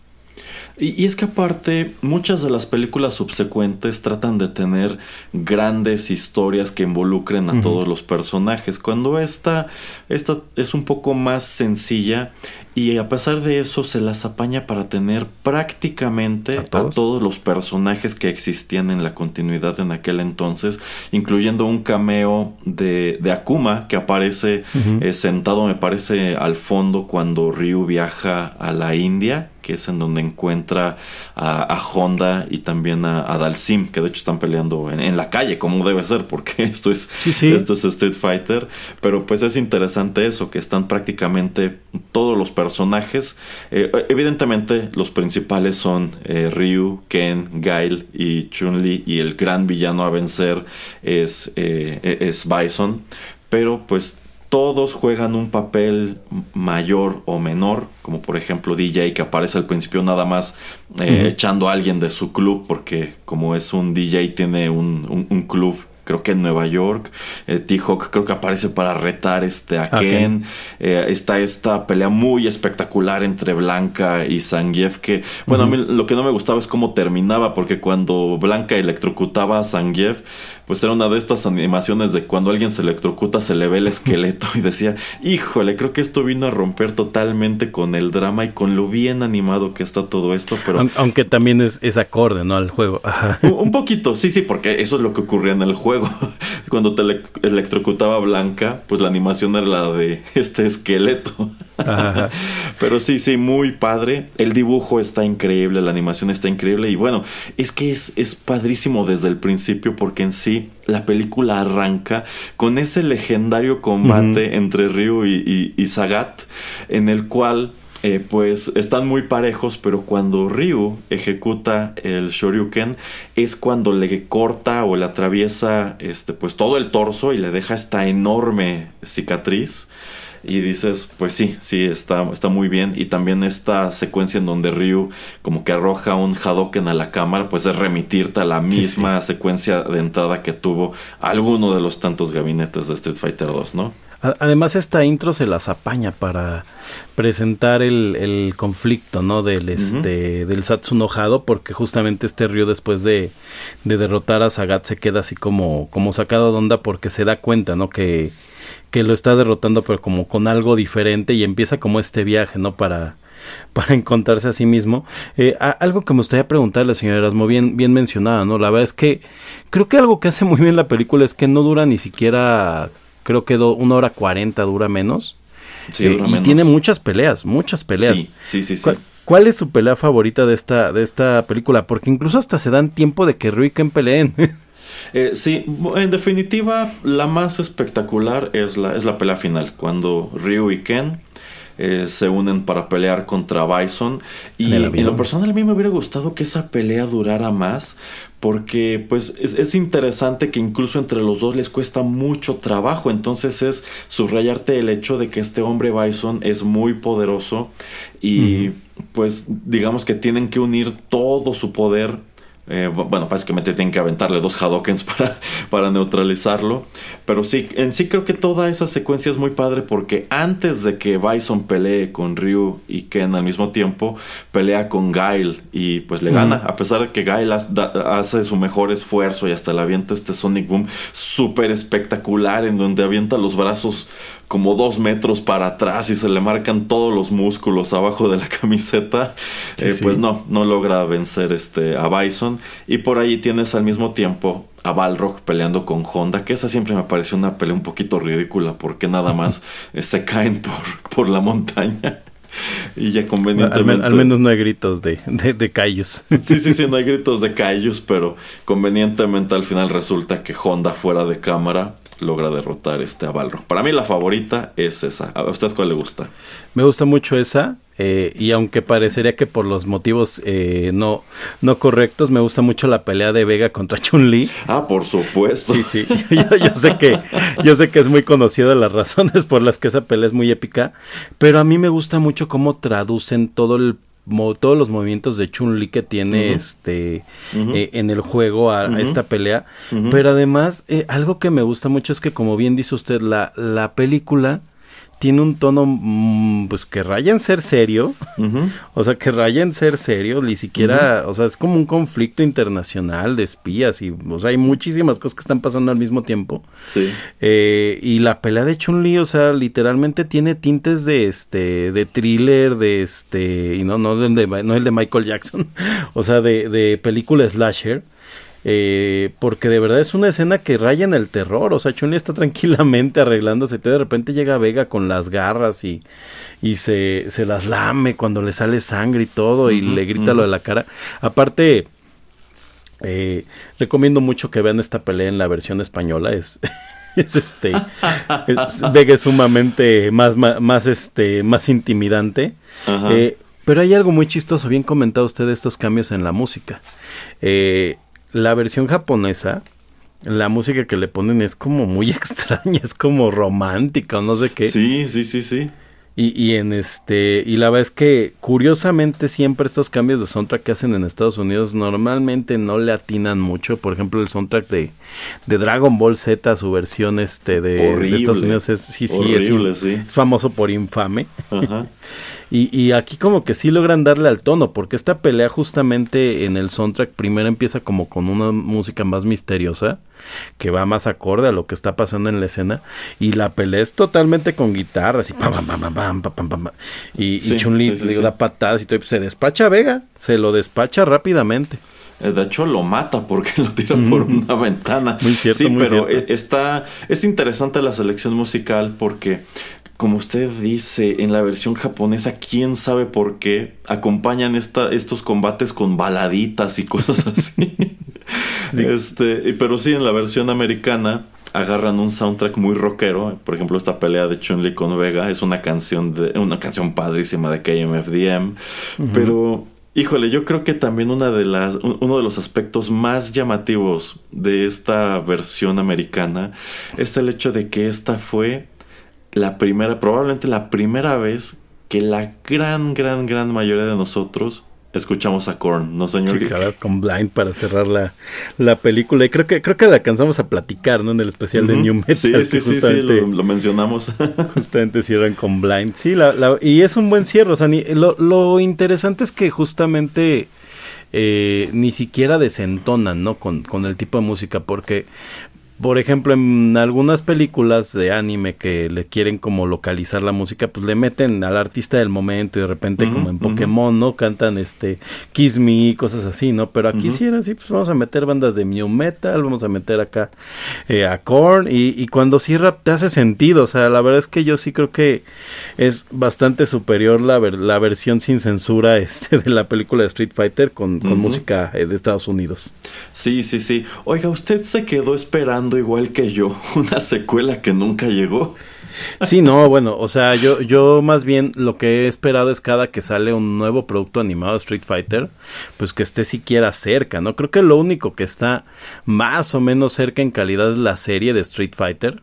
La serie animada, no la de Estados Unidos. Sí, sí, el, el anime de Victory El anime que ya de Es correcto, creo que es lo único que está más o menos Sí, cerca en la sí, sensación sí, de sí, sí, epicidad y, de los y eso combates. es lo único, lo único, porque algunas de las películas que siguieron son espantosas. Yo diría que eh, hay, hay unos cortos, bueno, es que no estoy seguro si es como tal una película o son cortos. Cortos, ajá. que salieron en el tiempo de Street Fighter 4 y que es como una introducción, historia de origen de Yuri, que probó ser un personaje muy popular, de hecho es el más popular de los personajes nuevos que incorporan a Street Fighter 4, que no está tan mal porque trata de tener un dibujo más o menos parecido a este, pero la historia sencillamente no termina de ser eh, buena. Pero de allí yo creo que sí, eh, si esta es la mejor eh, película animada, yo creo que como usted dice, lo que más se le acerca es el anime de Street Fighter Victory y párale de contar.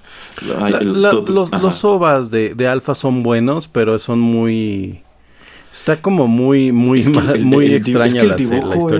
bueno, no, no, es feo, está muy estilizado y causa muchísimo ruido.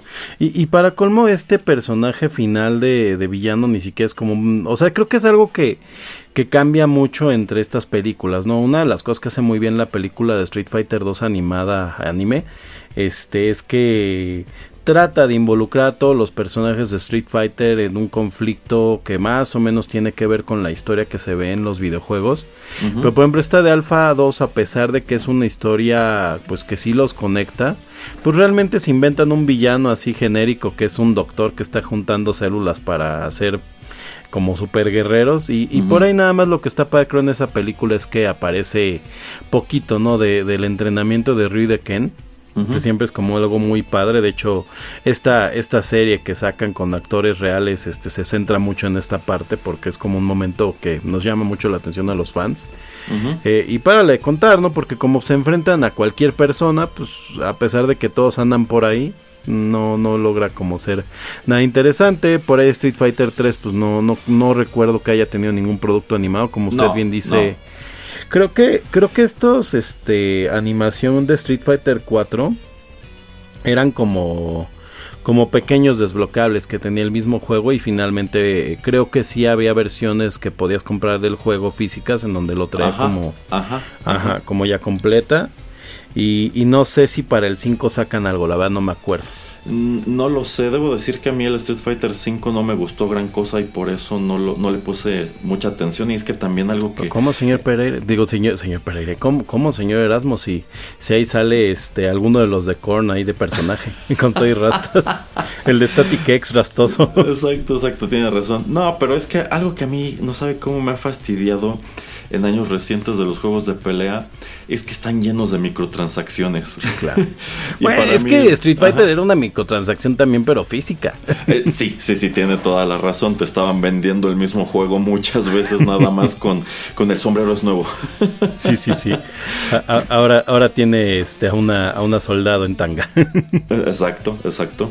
Sí, no, pero eh, el Street Fighter 3 no tuvo producto animado, el 5 tampoco y hasta ahora el 6 tampoco. Entonces, quién sabe si veamos eh, algo más de Street Fighter en, animación en el corto plazo o en su defecto, y aquí toco madera, estén preparando otra película u otro material live action. Que bueno, si fuera como esta serie que apareció en Maquinima de Assassin's Fist, eso estaría padre porque creo que este, esa sí valió la pena, pero que no sea una película como las que vamos, como la que vamos a platicar en unos momentos. Que por cierto, antes de que, de que veamos a la, a la película, justamente, ¿no? Esta serie de Maquinima, hasta donde yo recuerdo un proyecto que no tenía licencia oficial, muy eh, parecido también a la de. Así es.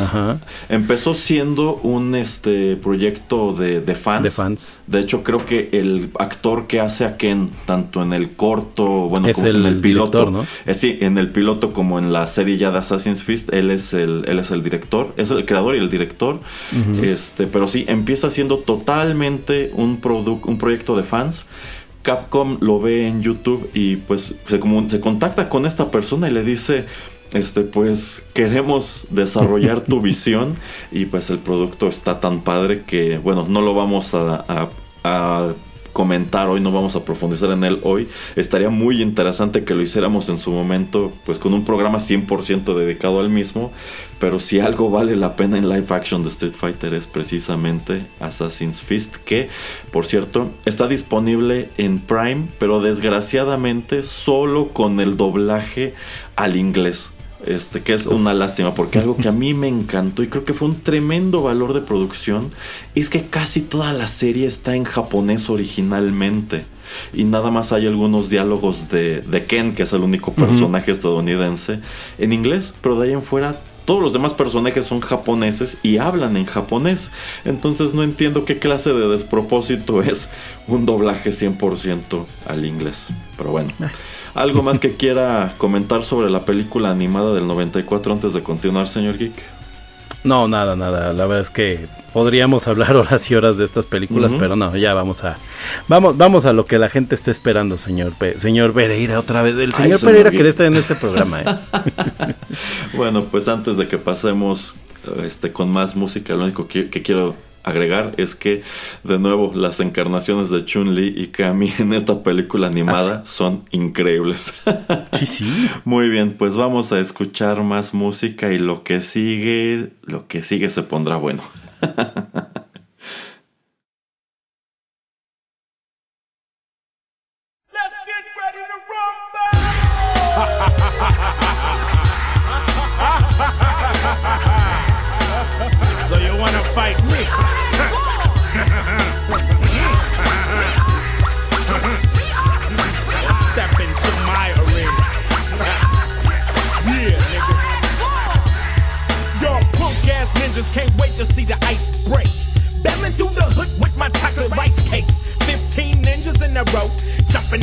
is what they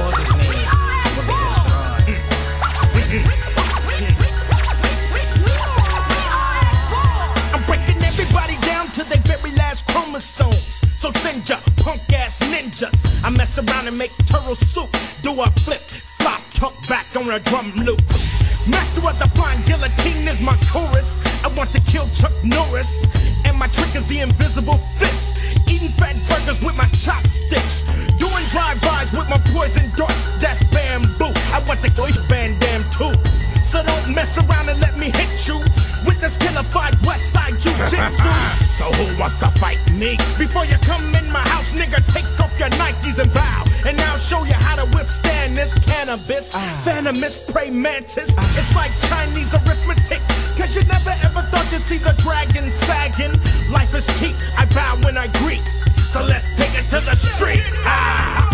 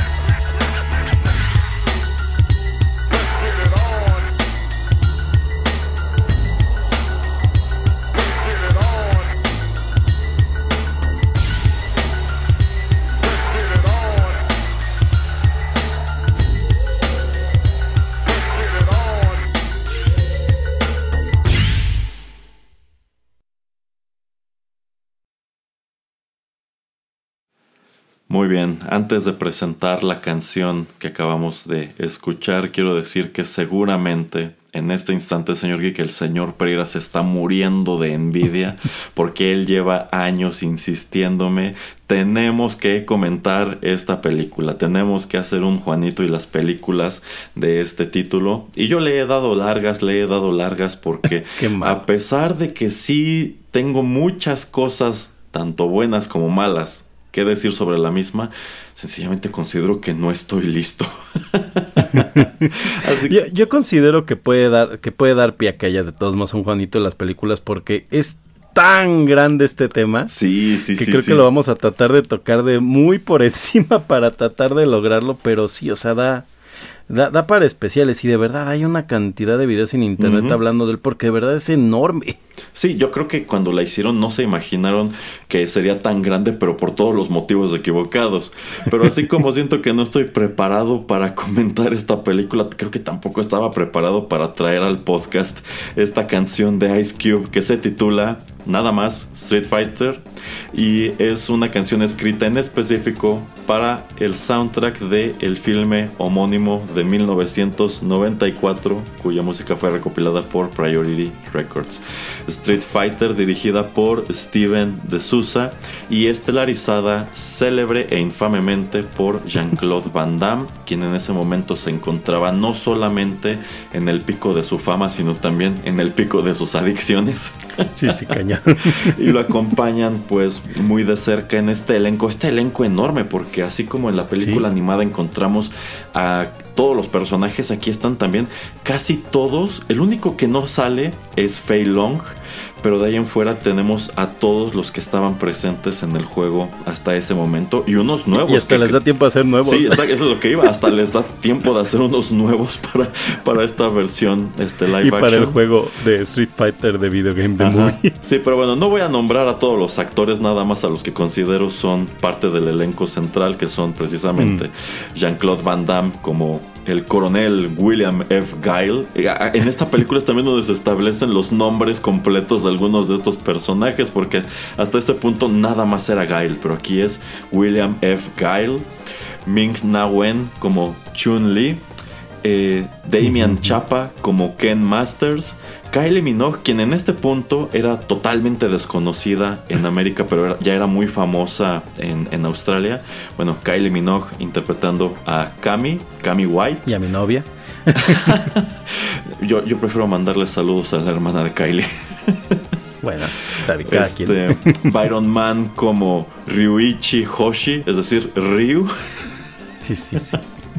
y también este, pues teníamos a Greg Rainwater como T-Hawk y a pues este un, actor japonés llamado Kenya Sawada como el Capitán Sawada que es uno de los personajes originales que introducen aquí. Lo, lo, lo, puso, ¿no? Porque querían que, tuvieran un actor famoso japonés, pero no hablaba inglés. Y querían impulsar la carrera de este actor. y pues célebremente, yo creo que el mejor personaje de esta película pues eh, el señor Raúl Julia como M. Bison.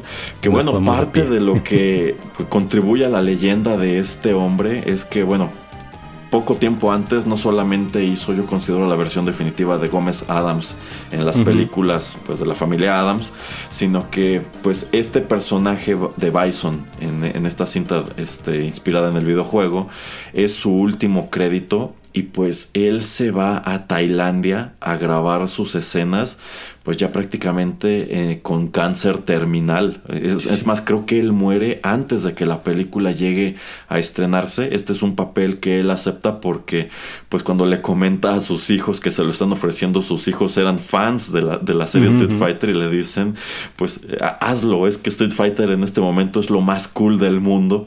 Así que él, pues para darles gusto, acepta el personaje de Bison y termina dando una interpretación pues magnífica por lo que es y por el hecho de que yo considero que de todos estos actores, el único que se lo tomó en serio, el único que dio el 110% a sabiendas de que esta película era una porquería, pues fue él.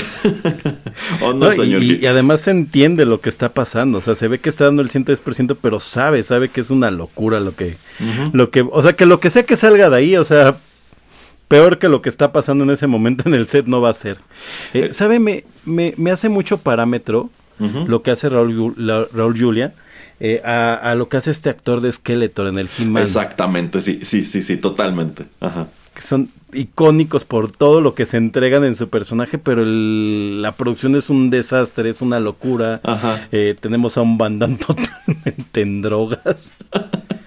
que, que, no llegaba ni a grabar, no sé, a veces, o que grababa cuando quería, con sí, él dando todo y muriéndose.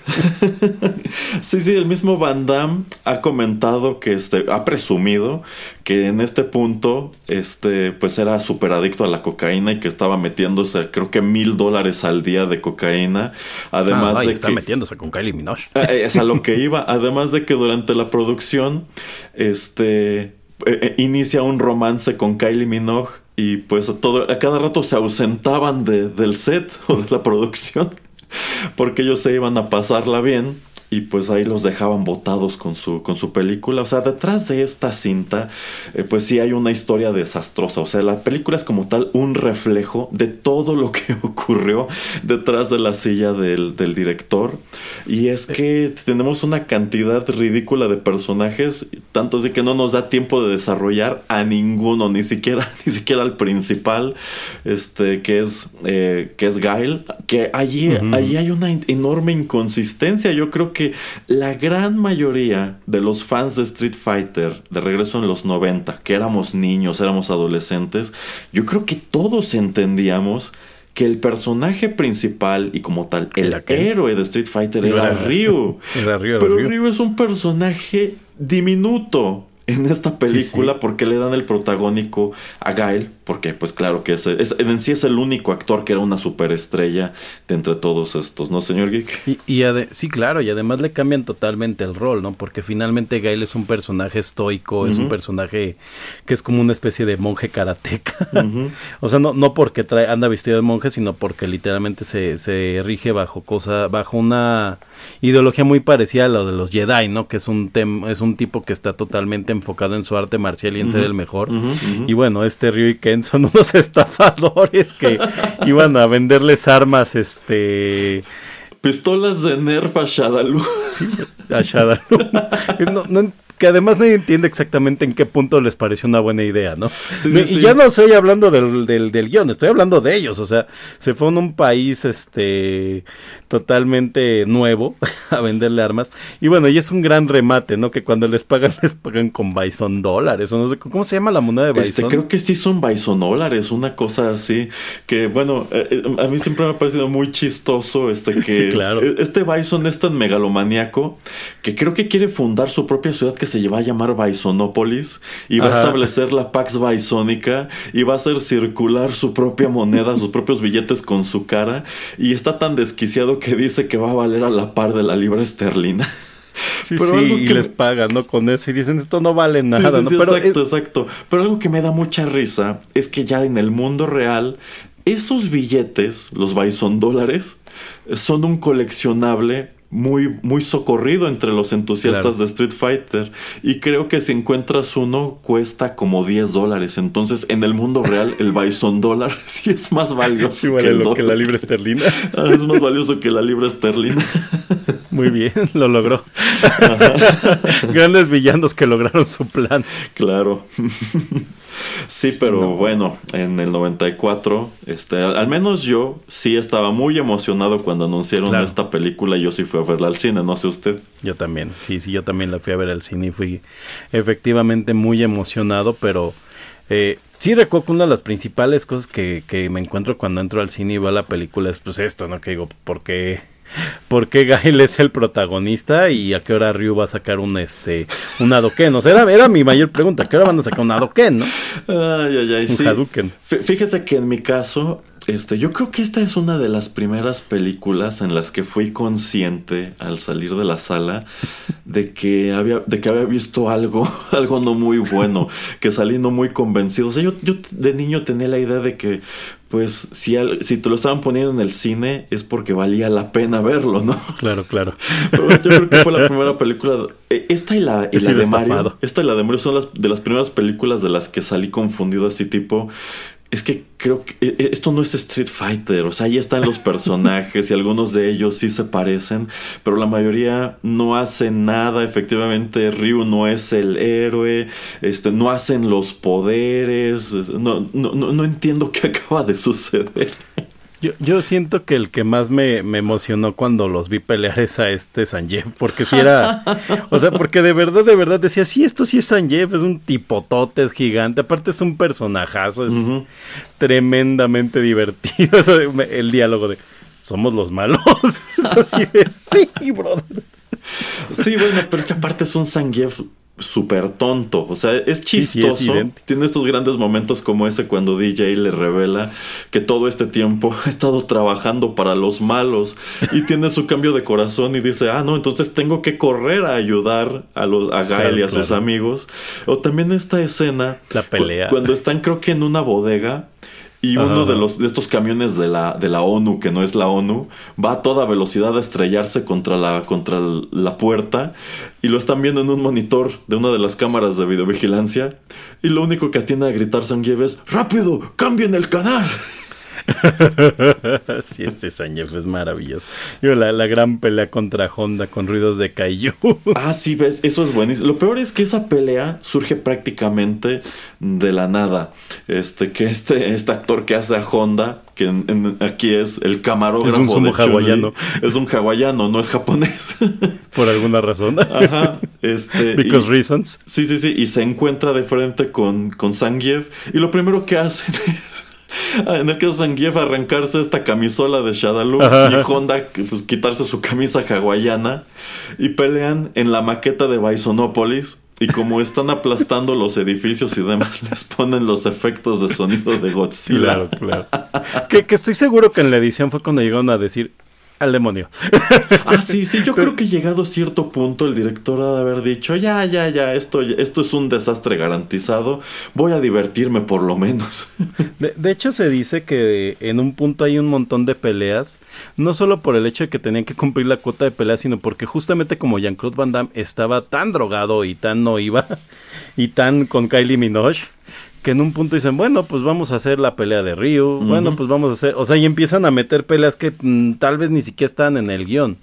Eh, de hecho, creo que el actor que es el actor de Sagat, él sí tenía como la intención de que, pues tener como una gran pelea, algo, porque me parece que es un actor que sí tenía como más, este, historia en temas de películas de artes marciales. Y a final de cuentas creo que ni siquiera llega a tener su gran pelea.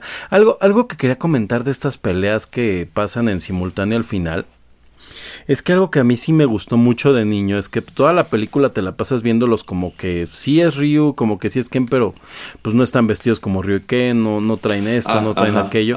Y eventualmente al final de la película todos terminan caracterizados con su eh, este, casi casi todos. Bueno de, ajá, muy cercano a su atuendo aunque siempre el tema de Dalsim nunca lo entenderé porque el, el mismo actor dice que a la fecha no entiende qué hizo él en esta película Sí, sí, sí, porque él era un doctor que estaba convirtiendo a Charlie, que termina siendo blanca.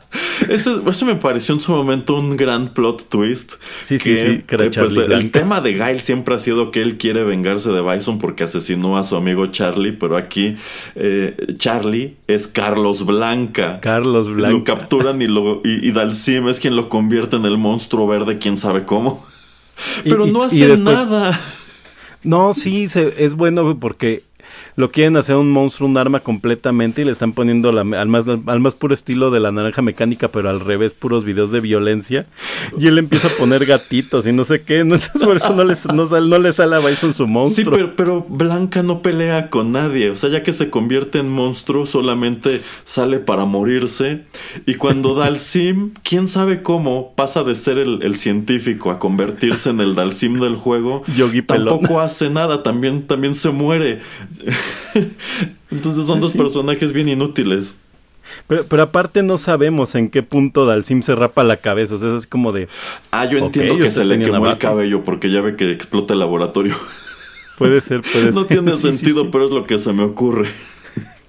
Ah, alguien que también me gusta mucho es esta Chun-Li, porque aparte, algo que creo que era muy difícil de hacer para Chun-Li era que fuera una actriz que diera como esta, esta sensación como de respeto, pero que fuera muy guapa, ¿no? Y no sé por qué a mí me gusta mucho esta escena en donde Bison le consigue el traje, que es el traje rojo como chino, porque es como una reportera, ¿no? Eh, sí, sí, aquí es una reportera, no un agente de Interpol. Ajá, ajá. Y, ella como que seduce a Bison, ¿no? Y, están así como jugando. Aparte Bison tiene como diálogos muy, muy icónicos ahí, ¿no? Sí, sí, claro. Que hasta se pone su bata y se cambia la gorra. sí, sí, sí. Y, y, ella se pone el traje y al final de cuentas pelea con él poquito, ¿no? Creo. Este es, de, hecho, casi le gana. Bison prácticamente tiene que huir de esta situación porque él atrapa a Chun-Li y la tiene, eh, pues no es posada, nada más tiene las manos amarradas como con una soga. Pero sí, este Bison, este, muy, muy astuto, le cambia, le cambia la ropa y le pone. Es el traje del juego, pero quién sabe por qué no le pusieron el azul, le pusieron el, alternativo que es entre rosa y rojo. Este, pero Chun-Li se libera, logra romper las ataduras y este y empieza a como darle una paliza a Bison y pues termina huyendo. Pero sí, o sea, eso que usted comenta está padre.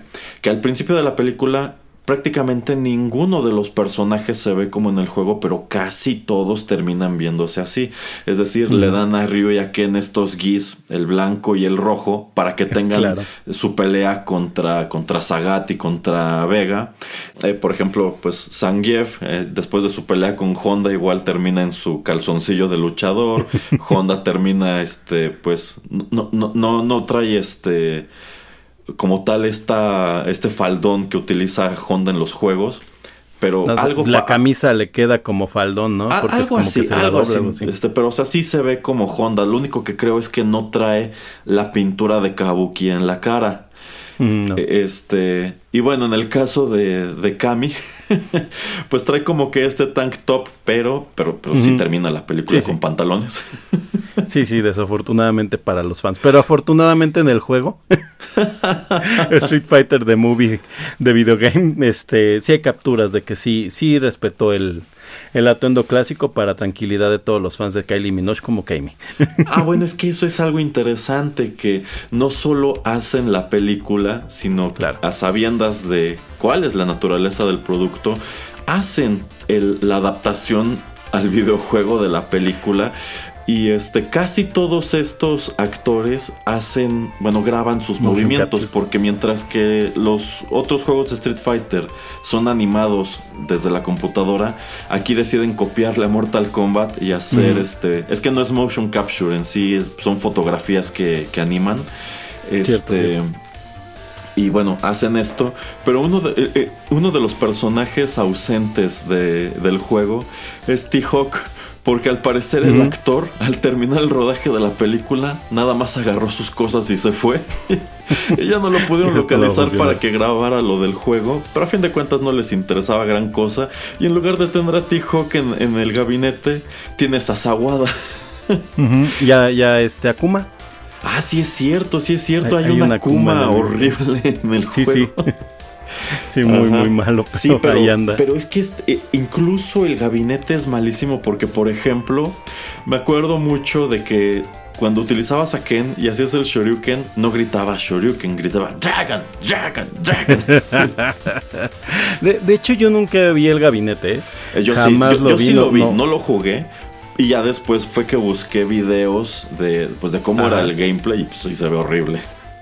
Sí, no, es, es terrible. Oiga, y pues retomando un poco la película y este punto en donde llegan a pues a verse como en el juego. Bueno, número uno, yo tengo muy presente este momento en que Ken amenaza a, Bison. Ajá. Ya se la pose del brazo, ¿no? Con, con, con de Gael, ¿no? Y, es así como de, bueno, yo sí recuerdo en el cine, ah, sí es Gael, ¿no? Eh, aparte, bueno, yo para este tiempo yo creo que sí veía varias películas de Jean-Claude Van Damme, entonces como que a mí sí me emocionaba ah, ver a Jean-Claude Van Damme. Sí, sí, sí, sí, o sea, sí fue una buena elección para el personaje. Sí, sí, sí, que, es extraño, ¿no? Porque aparte Jean-Claude Van Damme va a ser a un héroe superamericano, pero pues él es este, que austriaco, no sé dónde es él. Es, belga, belga, es belga. Es belga, pero es el belga más, este, más gringo que hay. Eh, y a mí me gusta mucho, ¿no? Que en esta pelea final contra Bison, eh, Bison incluso llega a volar. Ese es un gran momento. y, hace el, este, la patada de media luna, este, este Jean-Claude Van Damme. O sea, ahí hay, valores que sí, que sí estuvieran interesantes porque llevan a la vida real que, que Bison vuela porque tiene estas botas de Super Mario Bros. que agarran energía de Bisonopolis.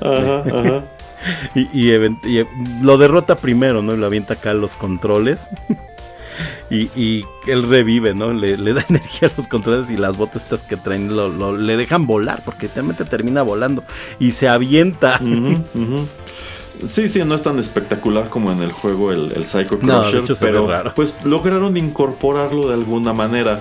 Eh, también pues es un poco anticlimático que lo único que necesita Gael para neutralizarlo es darle una patada más.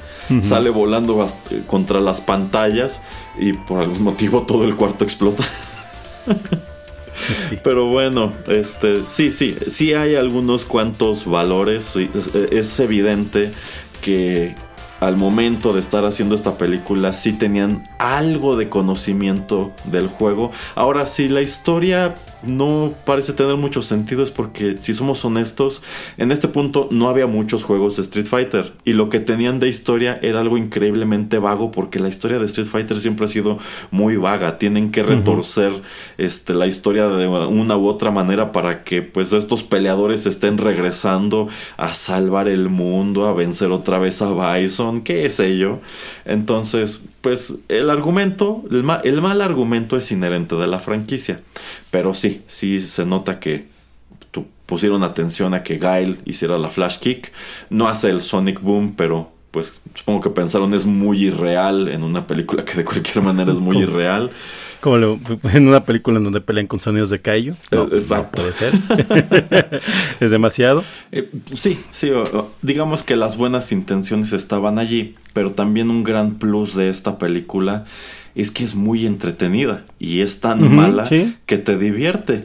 Y pues, es, es este, lo, lo, divertido es eso, es señalarle todas las deficiencias, todo lo que está mal. Y yo considero que no necesariamente debes ser un entusiasta de Street Fighter para disfrutarla de este modo. O sea, la puedes disfrutar como eso, como una mala película, pero tener conocimiento de lo que era y es actualmente la franquicia Street Fighter, pues le da ese plus, porque puedes entender en el caso de las caracterizaciones y el desarrollo de los personajes, pues todo lo que está mal, todo lo que se desviaron y todo eh, lo que cambiaron. Entonces creo que incluso si pues es como tal una mala película, yo creo que todos, todos estos antivalores hacen de ella algo maravilloso.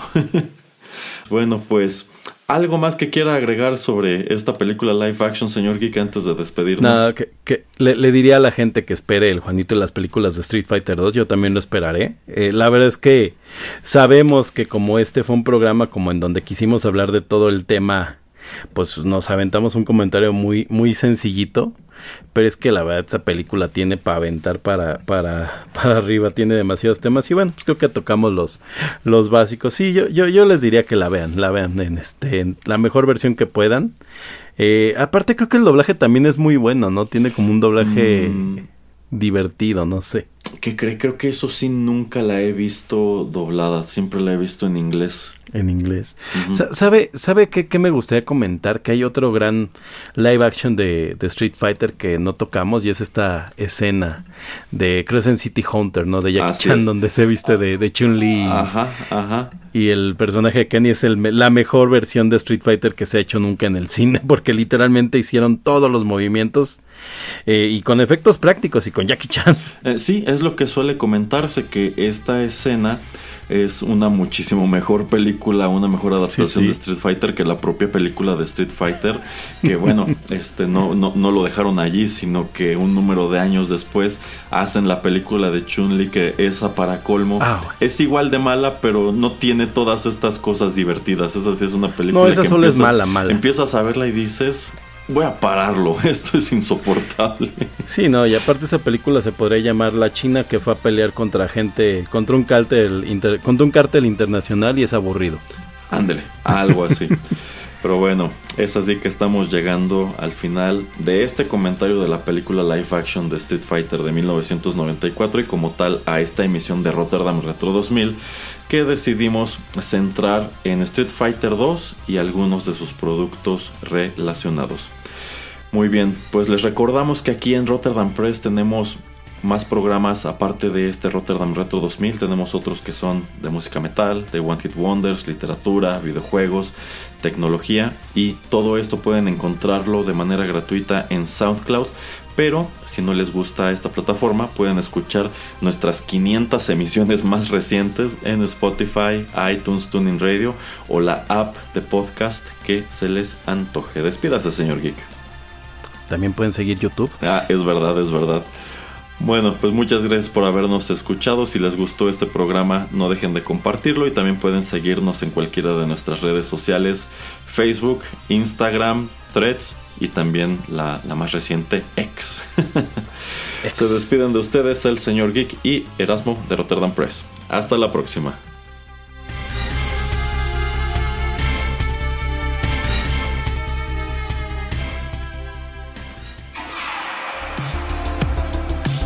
La aventura de hoy llegó a su fin.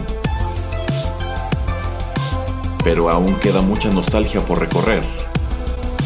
Te esperamos aquí, en Rotterdam Retro 2000.